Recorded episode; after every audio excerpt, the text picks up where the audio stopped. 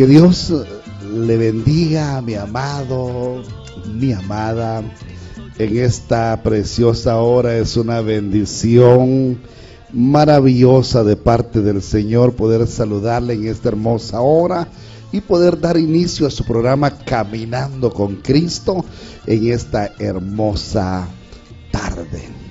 Vamos a estar elevando palabras de oración a nuestro buen Dios y esperamos que juntos podamos acercarnos al trono de la gracia del Señor.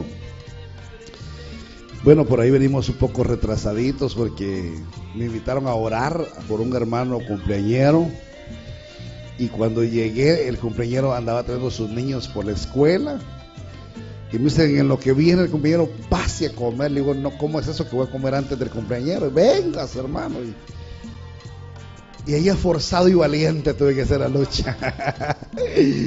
Dios bendiga a mis hermanos de Iglesia de Dios, Evangelio completo, ahí en el Paraíso 1, parece que es ahí, donde nos invitaron a pasar a orar por mi hermano pastor. Hoy está de manteles muy largos y bueno, le decíamos muchas, muchas felicidades, por ahí lo conocimos, pero como somos algo falto de sucrores se nos olvidó el nombre. Gloria al Señor. Pero es una bendición saludarles en esta hermosa hora, donde quiera que usted se encuentre. Gracias porque algunos me dicen, pastor, por ahí lo estuve viendo en el programa. Quizás no en el momento, pero en el replit, hermano Luis.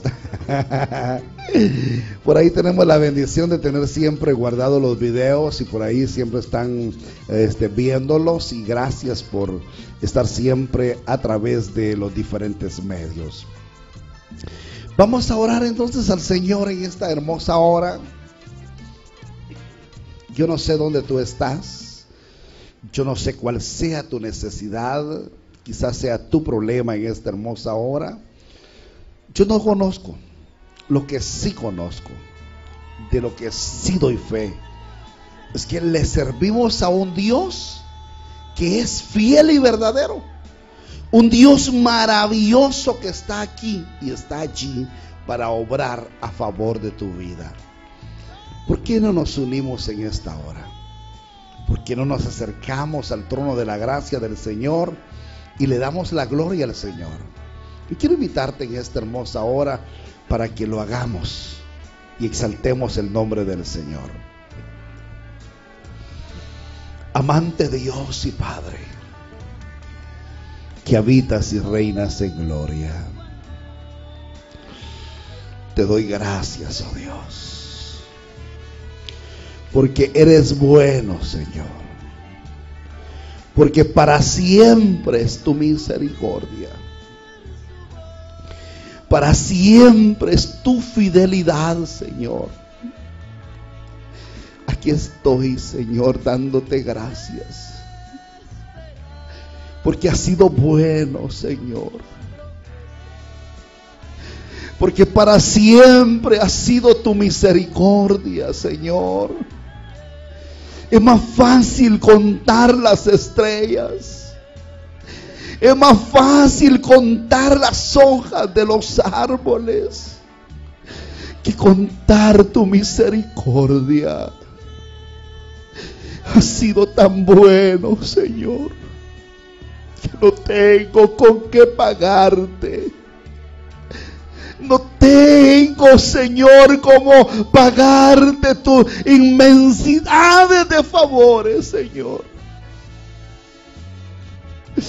Y rescata la ojalá y así. Y se puede, se puede. La y así. y racatalaya so. Grande es tu amor, tu misericordia. Grande es tu favor, Jehová. Grande es tu amor y misericordia. Tu palabra dice que no hemos visto justo desamparado, ni su simiente que mendigue pan. Porque ahí ha estado tu manto de poder y de gloria. Tu manto de misericordia ha estado allí, Señor. Te pido por cada vida, Señor. Te pido por la vida de cada hermano, cada amigo, Señor. Aquellos que están pasando momentos difíciles. Aquellos que están pasando momentos de lucha. Aquellos momentos adversos, momentos difíciles, Señor. Oh, te ruego, Señor, en esta preciosa hora. Ahí, Señor, manifiesta tu gracia, Señor. Aquel que está enfermo, aquel que está, Señor, necesitado de sanidad, Señor. Quizás no tiene para una consulta médica, no tiene para la medicina, pero en esta hora venimos creyendo, Señor Venimos confiando que el tiempo de los milagros no ha pasado, que tú eres el mismo de ayer, de hoy y por todos los siglos, Señor. Extiende tu manto, Señor, ahí donde está esa vida necesitada. Oh, da sanidad, da liberación, Señor, esa vida. Oh, da sanidad, da liberación, Señor.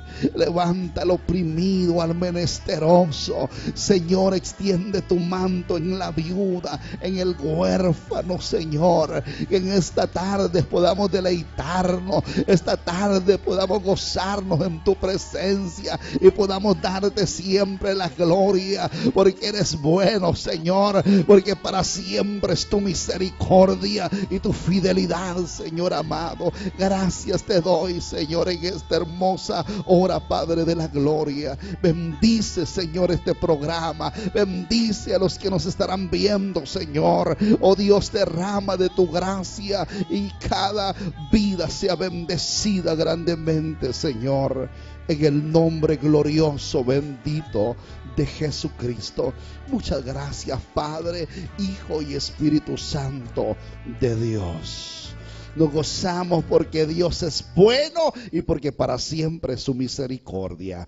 Este es tu programa Caminando con Cristo a través de Radio Sol de Justicia Guatemala hacia el mundo entero. Vamos a gozarnos en la presencia de nuestro buen Dios. Por ahí escucho que hay fondos de, de esos del antiplano, de esa música. No sé, ¿tendremos algún video de esos?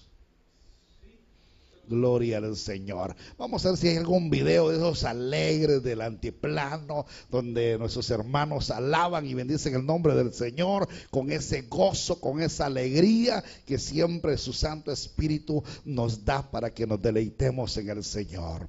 Así que es una bendición poder saludarte donde quiera que tú estés, mi hermano, mi hermana. Bendiciones del Señor en esta preciosa tarde. Hoy vamos a continuar hablando sobre lo que es la vida de David. Gloria al Señor. David era un hombre que en cierta manera fue de bendición a la vida de Saúl. Mas sin embargo, Saúl tenía envidia quiso matarlo y ahí hemos estado viendo el episodio sobre ese hermoso pasaje. Mientras tanto, quiero compartirte una reflexión. Y la reflexión se llama La rosa y el sapo.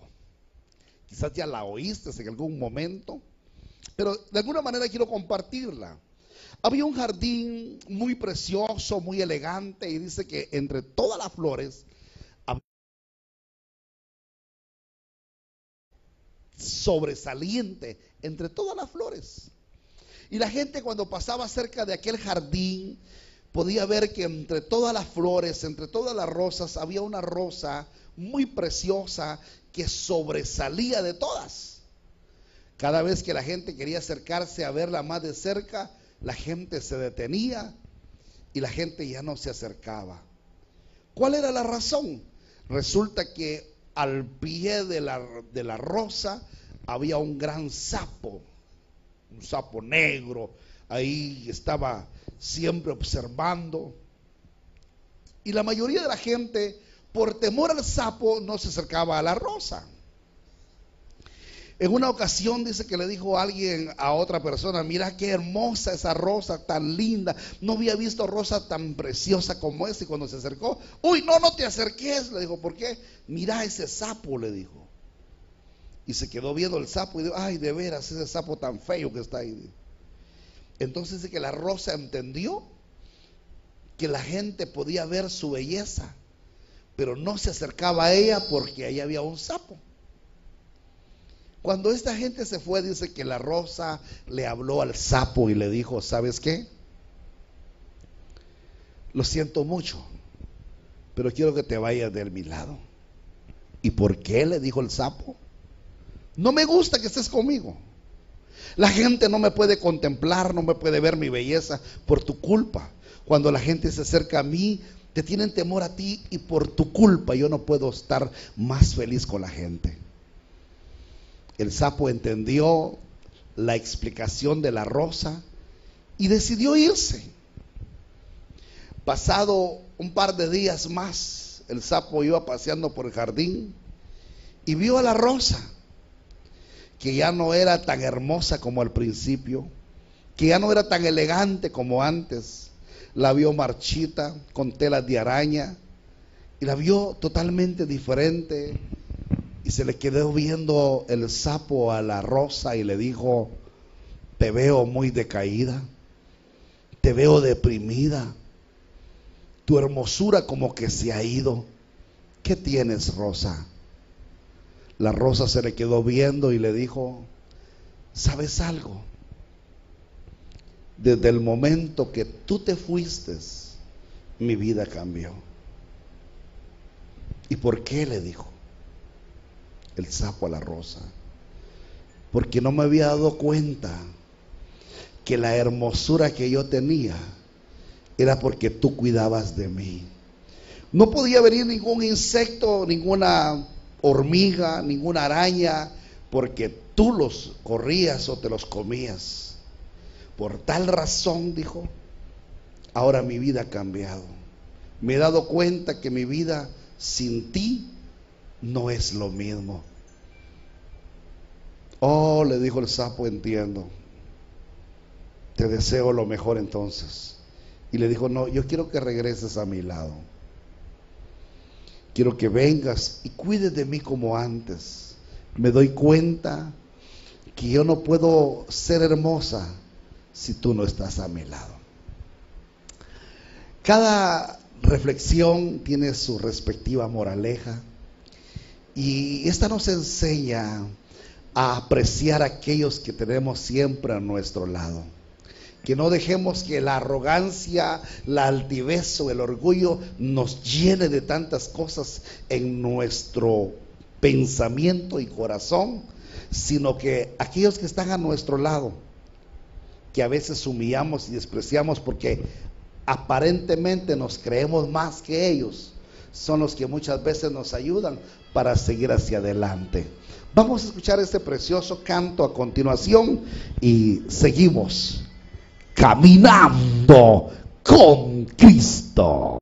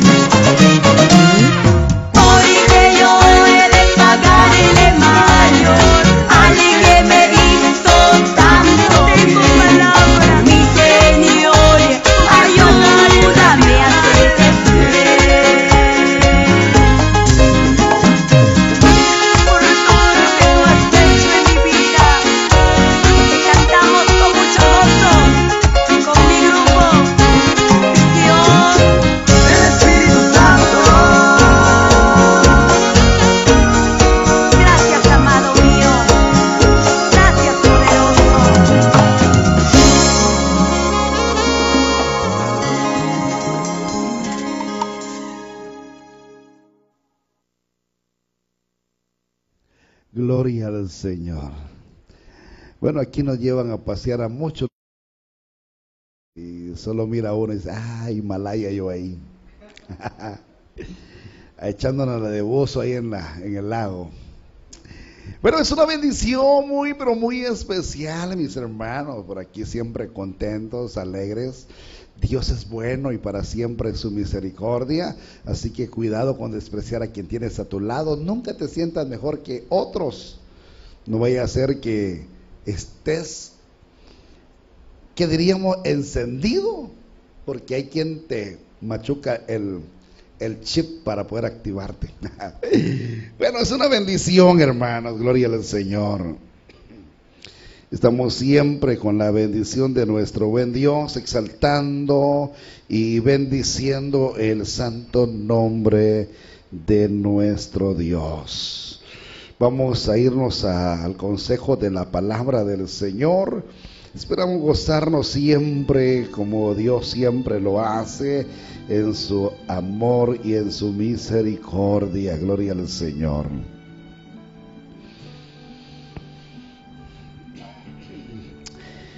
Hemos estado viendo el pasaje de el capítulo 18. Estuvo viendo el episodio donde la amistad de Jonatán y David y también vimos los celos de Saúl hacia David,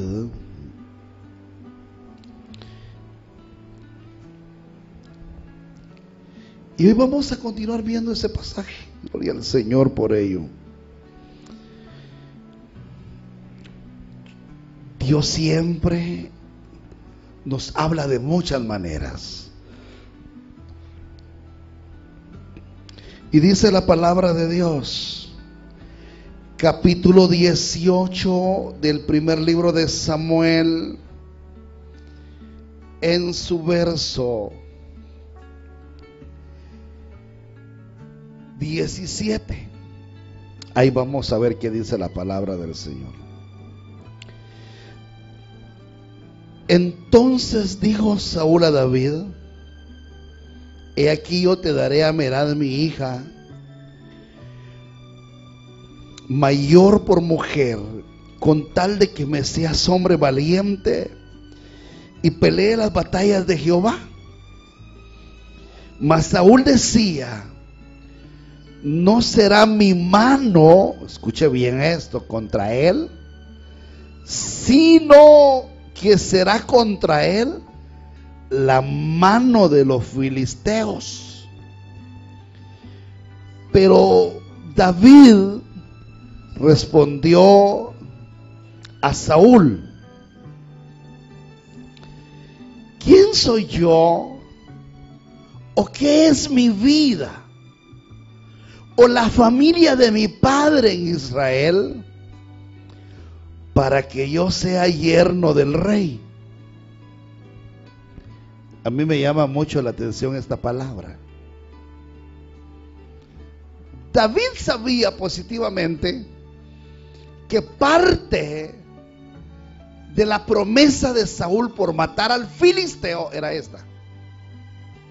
¿Y qué le darán al que mate a ese hombre? Bueno, le va a dar tesoros el rey número uno. Segundo, le va a dar una hija. Tercero, le va a hacer de los grandes del reino. Y cuarto, la casa de su padre no pagará impuestos más como que dijéramos nosotros, en el combo iba incluida la hija del rey. Mas sin embargo, en la conquista, en la derrota que hubo a los filisteos de parte del pueblo de Israel, David estaba al frente de los batallones. Aunque Saúl le tenía celos, Saúl le tenía envidia, pero este hombre se manejaba prudentemente y eso hacía que Saúl tuviera más cuidado todavía. Otra cosa, sabía que el hombre que David era un hombre que siempre era respaldado por Dios. Y dijo entonces Saúl, mi mano no será contra él, sino la, la mano de los enemigos. Pero qué maravilloso es saber, hermano amado, que cuando tú y yo estamos aferrados a las manos del Señor, cuando tú y yo estamos confiando plenamente que el Señor, aleluya, aunque un ejército acampe en contra de nosotros, aunque se levante el enemigo como río, aunque nos rodee, hermano amado, nuestro corazón estará siempre confiado, nuestra vida estará siempre aferrada, sabiendo, hermano, hermana, que no estamos solo, que hay alguien que nos cuida, que hay alguien que pelea por nosotros, que hay alguien siempre que está en defensa a favor de nuestra vida. Gloria al Señor. Y ahí vemos, hermanos amados, lo que la palabra del Señor nos enseña había una situación bastante delicada, bastante seria, gloria al Señor, pero he allí la mano del Señor con él. Y ahora viene aquel hombre y le dice, ¿sabes algo? Te voy a dar a Merá, mi hija mayor. Y dice, David, pero ¿quién soy yo? ¿O qué es mi vida? ¿Quién soy? ¿Quién es la casa de mi padre, mi familia, mi pueblo? No, yo no soy digno, en otras palabras, de ser el lleno del rey. Pero veamos lo que dice. Porque aquí hay algo tremendo, hermano. Dice el, el siguiente verso. Y llegado el tiempo en que Merab, hija de Saúl, se había de dar a David fue dada por mujer a Adriel el Meolamita. Oh, ¿cómo está eso entonces? Vayamos a la escritura. Automáticamente se la ofrecieron a David. Pero cuando ya estaban a punto de dársela a él, Saúl le da la hija a un mentado Adriel, que era meolatita. Pero Mical, la otra hija de Saúl, amaba a David. Aquí hay un problema fuerte. ¿Y qué pasó con Mical? Veamos que sigue diciendo la palabra. Y fue dicho a Saúl, y le pareció bien a sus ojos. Y Saúl dijo, yo se la daré para que le sea por lazo y para que la mano de los filisteos sea contra él. Dijo pues Saúl a David por segunda vez, tú serás mi yerno hoy. Le repito, en el combo que ofreció el rey iba incluido eso. Pero David se siente como incómodo, decir, pero ¿quién soy yo? Ahora Saúl está pensando diferente. Siendo mi yerno, es parte ya del reinado. Entonces los enemigos lo van a ver como un adversario. Entonces con más ganas lo van a matar. Matamos al yerno del rey Saúl, por ejemplo no sabía que este personaje estaba aferrado y estaba confiando en el Dios de la gloria. Qué maravilloso ver eso a la luz de la palabra. Qué maravilloso, hermano. Pero ¿qué pasa, hermano? Mical, la otra hija de Saúl, amaba a David. Y le dijeron a Saúl, mira, tu otra hija está enamorado de aquel, ¿por qué no se la das? Saúl lo vio bien y dijo, no, hoy. Y mandó Saúl a sus siervos a hablar en secreto a David diciendo, he aquí el rey te ama y todos sus siervos te quieren bien. Sé pues yerno del rey los criados de Saúl hablaron estas palabras a los oídos de David Y David dijo, ¿os parece a vosotros que es poco ser yerno del rey, siendo yo un hombre pobre y de ninguna estima? ¿Será que David no quería reconocer el llamado que Dios le da? Número uno. O ¿será que realmente este hombre estaba siempre aferrado a no engrandecerse?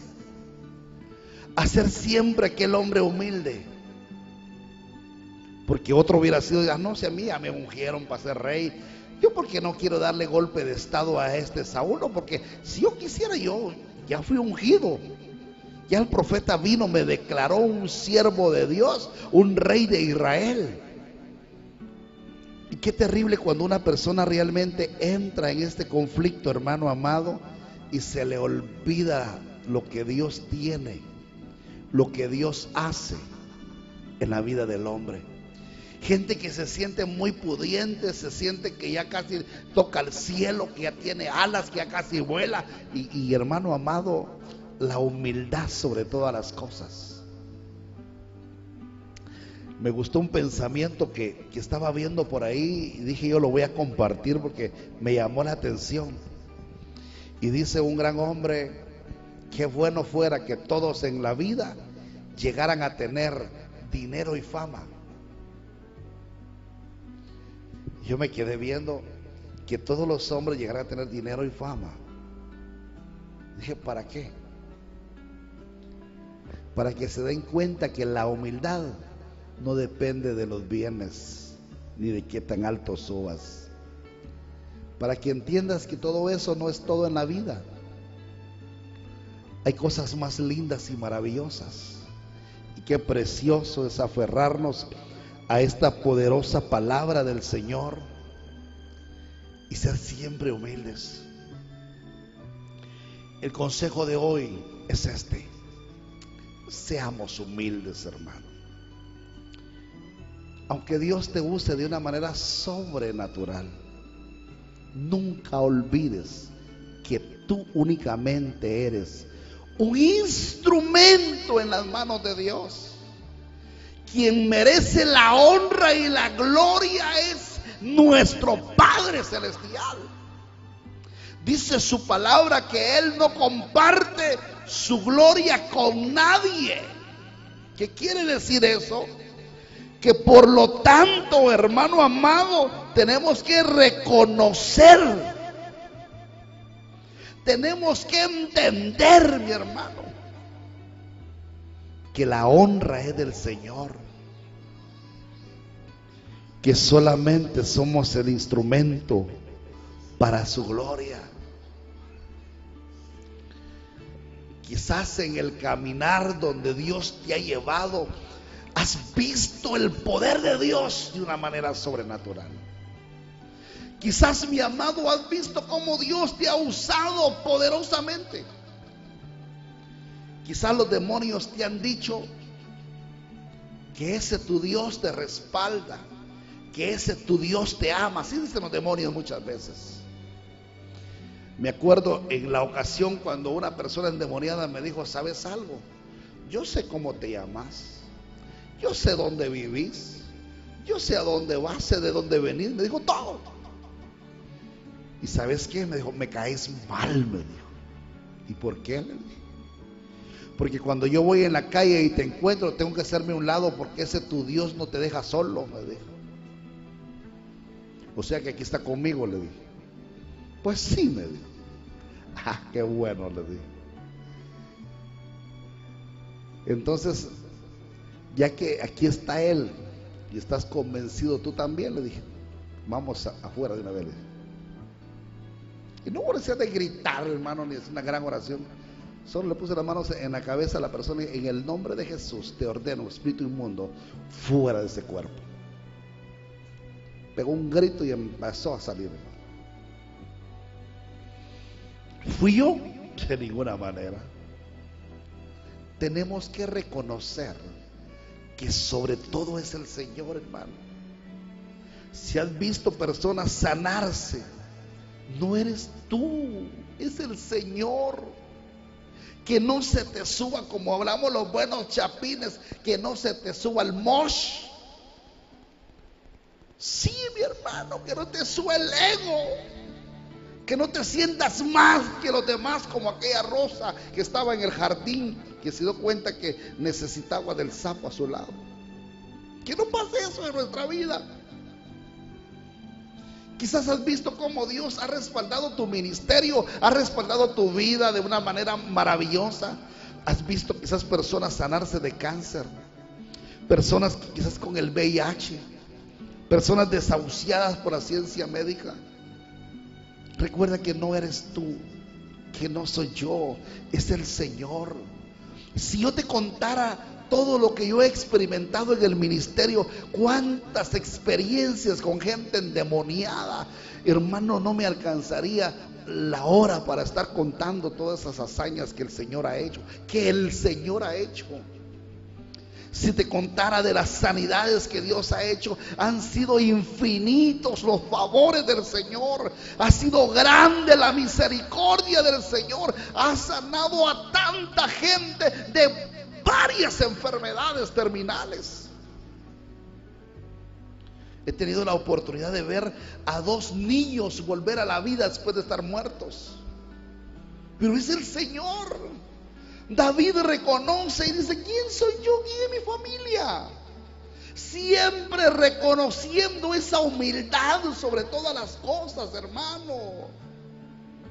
No porque ando con corbata, porque uso camisa manga larga. No, eso no tiene nada que ver con nuestra vida, hermano amado. Esa es parte de una presentación personal, pero nuestro interior debe estar sano, nuestro interior debe estar siempre con esa misma facultad de reconocer quién es el que merece la gloria y la honra.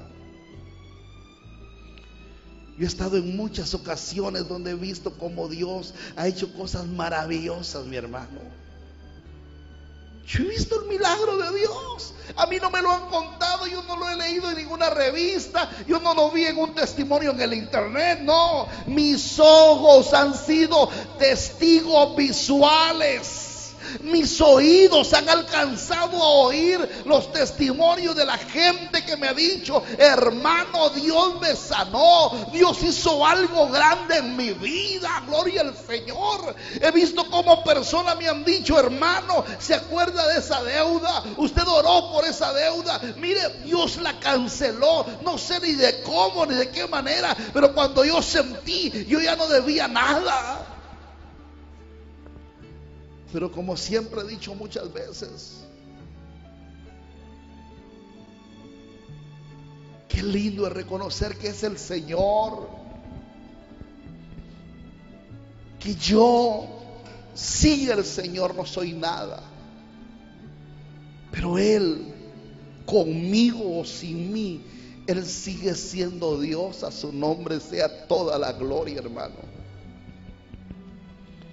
tenemos que ser siempre mansos y humildes de corazón, mansos y humildes de corazón, reconocer que es Él a quien se le debe de honrar, es a Él que se le debe de agradecer.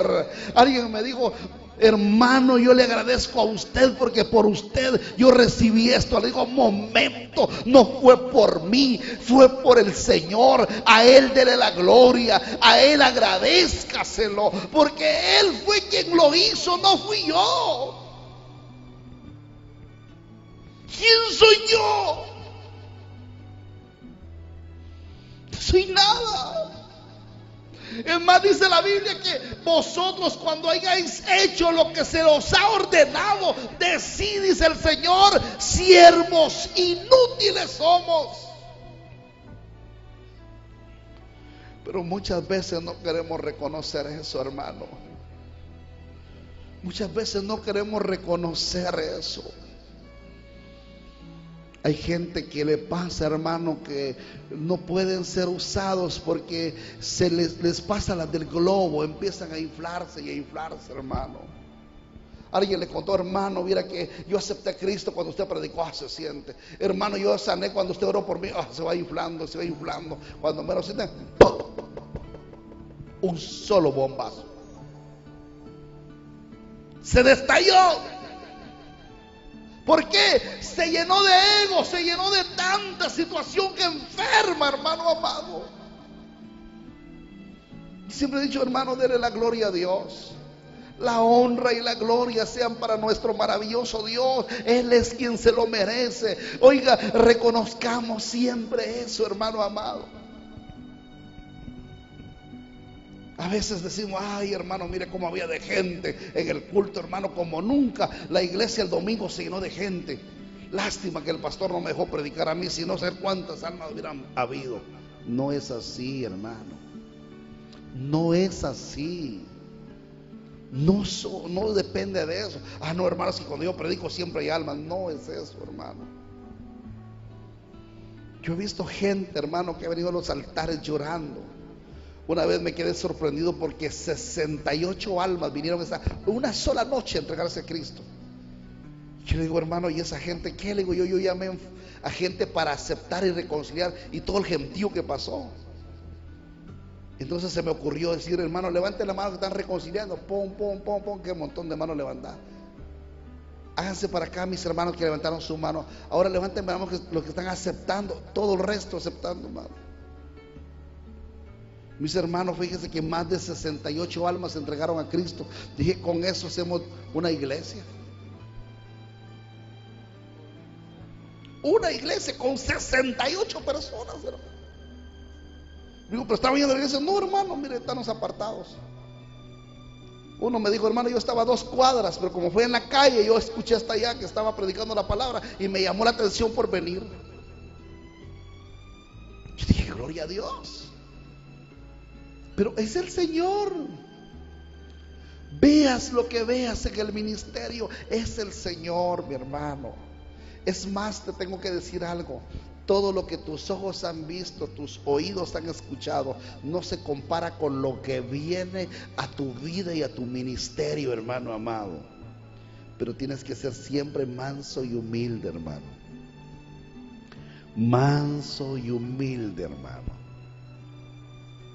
Gloria al Señor. Yo siempre he dicho, hermano, las experiencias me han enseñado muchas veces.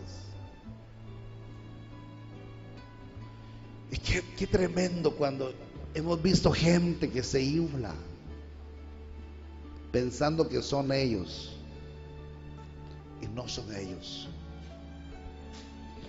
Gloria al Señor. Pero Mical la otra hija de Saúl amaba a David y fue dicho a Saúl y le pareció bien a sus ojos. Saúl dijo, yo se la daré para que sea por lazo, para que esté amarradito ahí, y para que la mano de los filisteos sea contra él.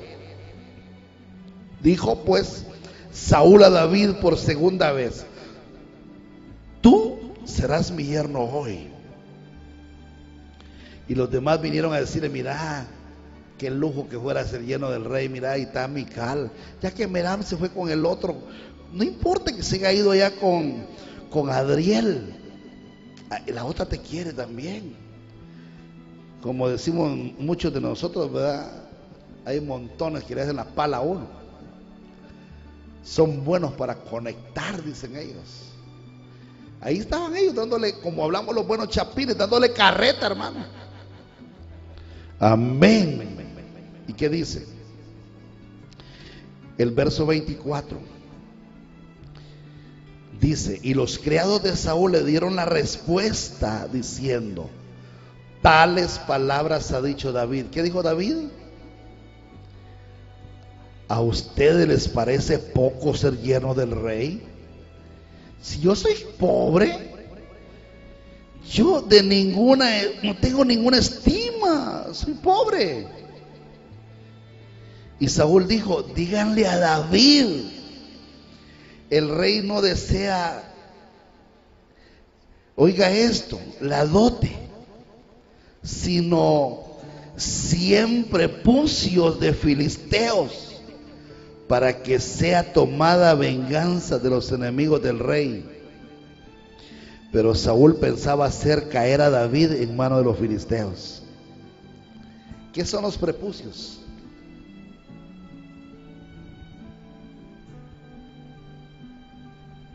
Mire, mire lo que el rey está pidiendo. Díganle a, David que la patoja está chula, está bonita. ¿A qué más quiere ser el yerno del rey? No, yo soy pobre, yo no, soy estudiado, no soy preparado, no tengo fama, no tengo nada de eso. ¿Cómo va a creer que yo, eh, mi familia tan pobre? No, no, dijo. Y dice el rey, díganle a David que el rey no le preocupa que, que no tenga dinero, que no tenga fama, que no sea un hombre pudiente, que no sea un gran príncipe. Que me vaya y me consiga 100 prepucios. ¿Sabe qué es prepucio?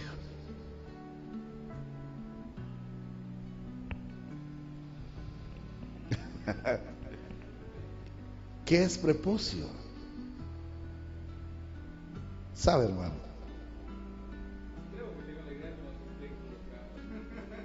¿Qué es prepucio para usted?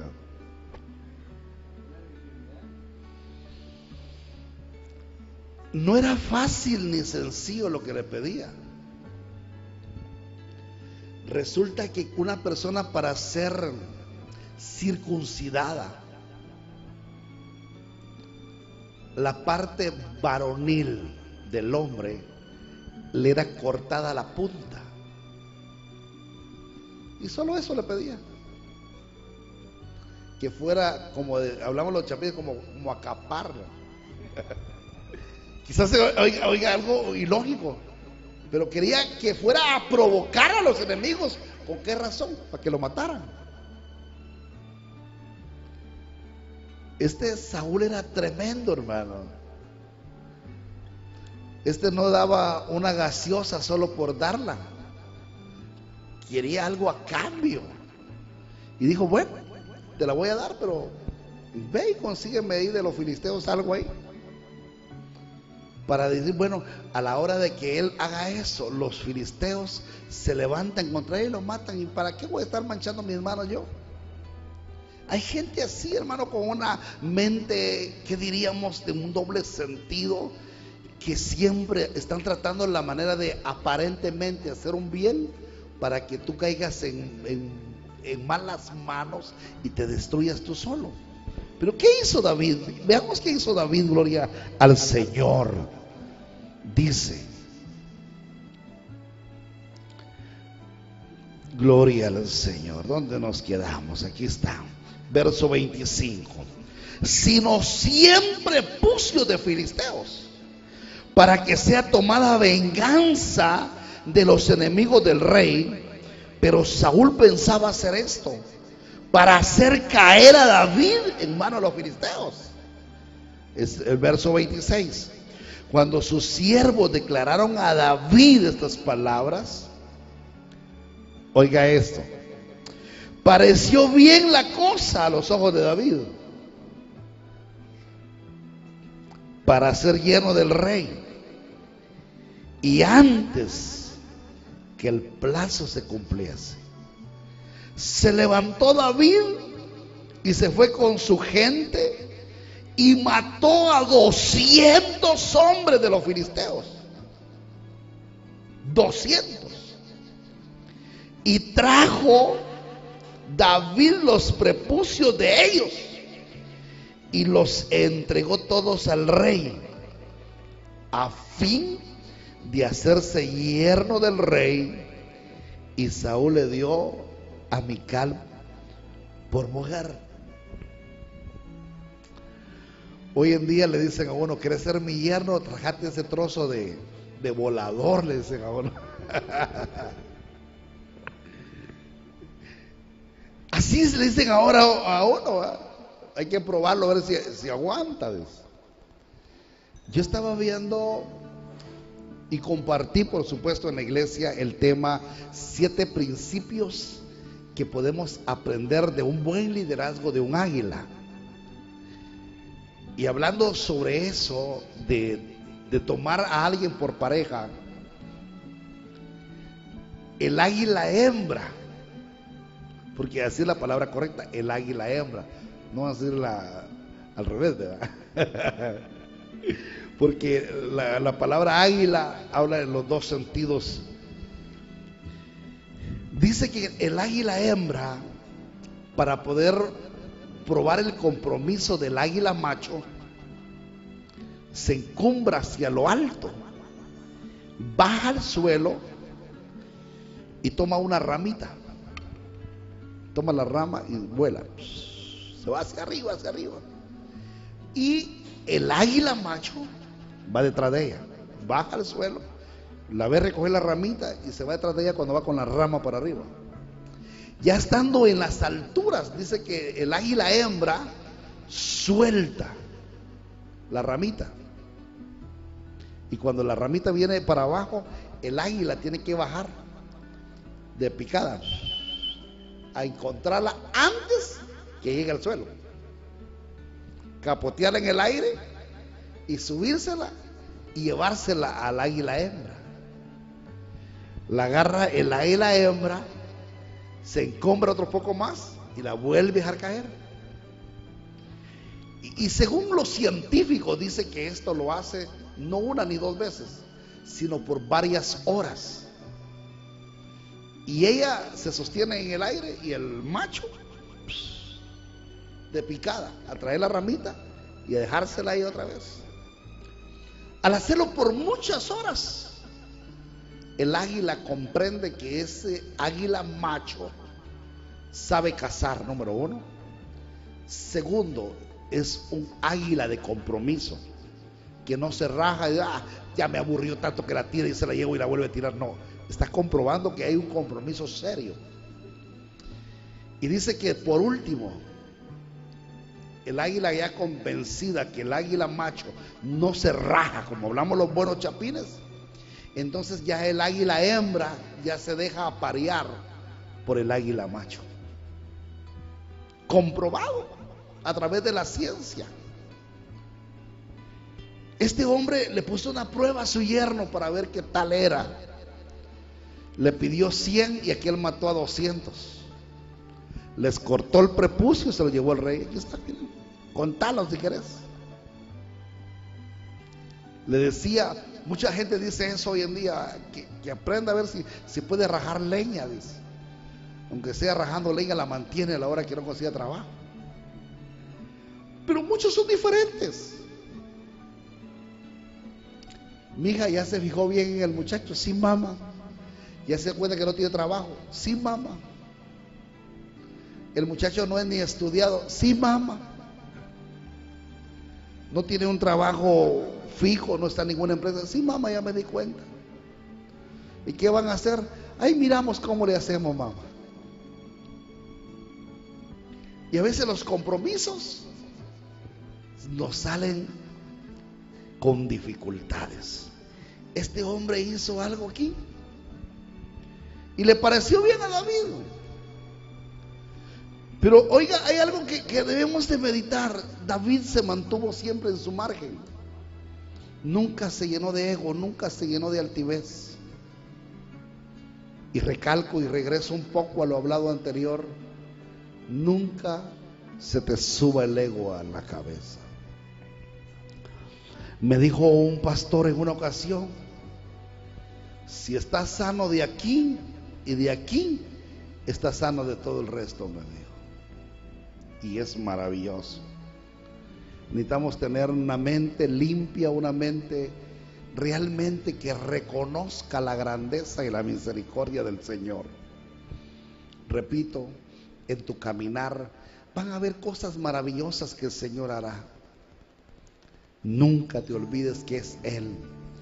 Quien merece toda honra, merece toda la gloria, toda la alabanza y la adoración.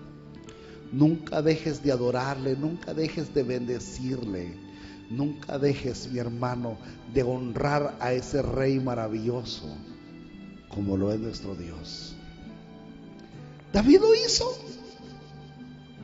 David vio que era cosa fácil. Digo, bueno, eso es lo que pide el rey para que me dé su hija. Está bien. Ella me quiere, pues no importa, ahí le vamos.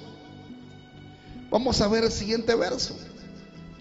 Pero Saúl, viendo y considerando, aquí está lo tremendo, que Jehová estaba con David y que su hija Mical lo amaba, tuvo más temor de David todavía. Es que vamos a lo mismo, hermano. Cuando tú y yo estamos confiados en el Señor, aquellos que se levantan contra nosotros entenderán que no van a pelear contra nosotros, sino contra el mismo Dios. Que es Él quien siempre va a estar a la merced para defendernos. Va a estar siempre al pie para luchar por nosotros, hermano. Yo he aprendido y he entendido que no son mis batallas, que no son mis peleas, que son las batallas y las peleas del Señor. Que no soy yo, que es Él. Que yo solamente hago lo que puedo, lo que está a mi alcance. Llega un momento que a veces ya no puedo más y digo, Señor, ya hice lo que pude, ahora haz tú lo que yo no puedo, Señor. Tú eres el Dios de lo imposible. Yo ya hice lo que estaba a mi alcance, ya no puedo más. Ahora empiezas tú, Señor. Cuando tú te esfuerzas por hacer aquello y agradar a Dios, llegará momento que sientas que tus fuerzas ya no pueden. Sentirás que ya no puedes avanzar. El Señor vendrá y dirá, bueno, ya te vi tu esfuerzo, ya vi tu lucha, ya me di cuenta que no puedes más. Paciencia, hijo. Ahora empiezo yo a abrir lo imposible. Saúl tenía más temor de David. Escucha bien esto. Tuvo más temor de David y fue Saúl enemigo de David todos los días. David odiaba a Saúl, no. Pero él sí lo odiaba. Sentía celos de él, aunque lo hizo su yerno tenía siempre aquel odio contra él. Veamos el último verso que es el verso 30. Y salieron a campaña los príncipes de los filisteos.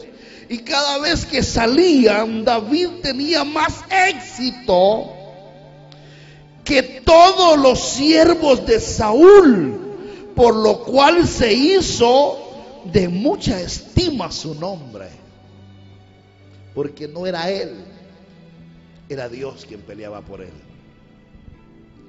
¿Quieres tener estima?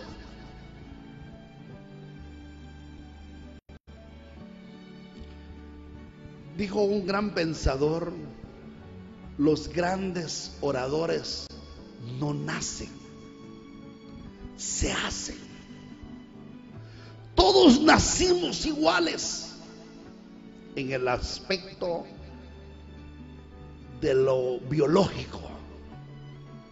Algunos en cesárea, otros en parto normal. Pero óigame bien, mi amado. Empezamos a fracasar. David entendió y comprendió que él necesitaba honrar a Dios y fue exitoso. Fue humilde y fue exitoso.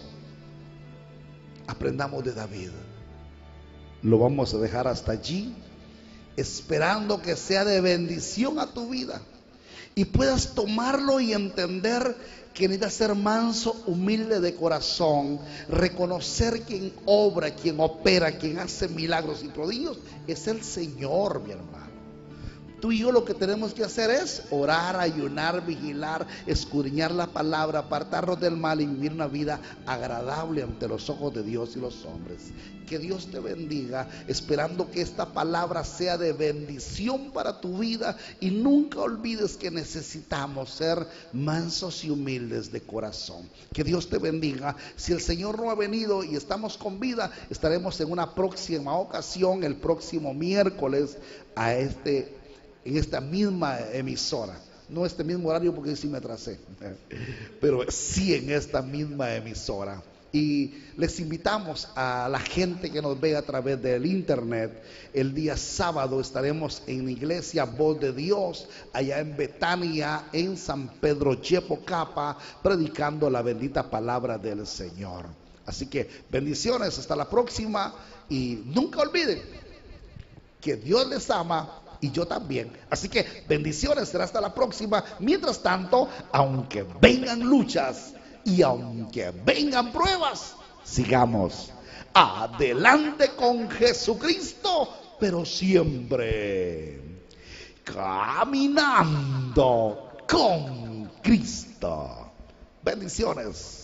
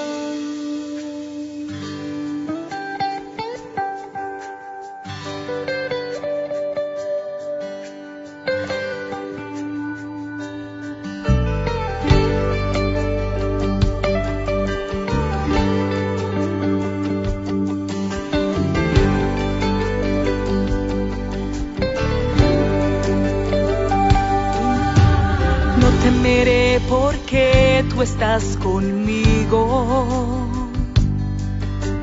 No temeré porque tú eres mi abrigo. En momentos de tristeza y soledad no hay nada que me haga dudar de que tú eres mi amigo. En mi vida no encuentre respuesta y el gigante quiera desafiarme. En tu nombre yo he puesto mi fe, en tus manos está el poder